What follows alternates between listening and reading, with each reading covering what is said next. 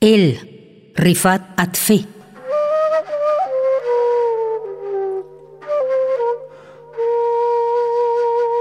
Él es libro abierto.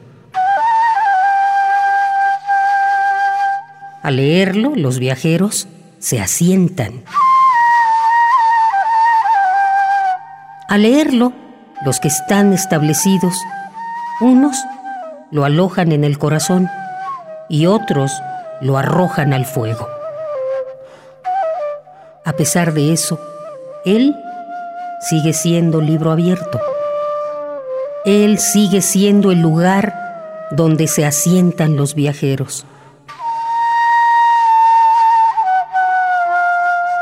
El lugar donde algunos que están establecidos lo alojan en el corazón y otros lo arrojan al fuego. A pesar de eso, Él sigue siendo libro abierto. Él, Rifat Atfe,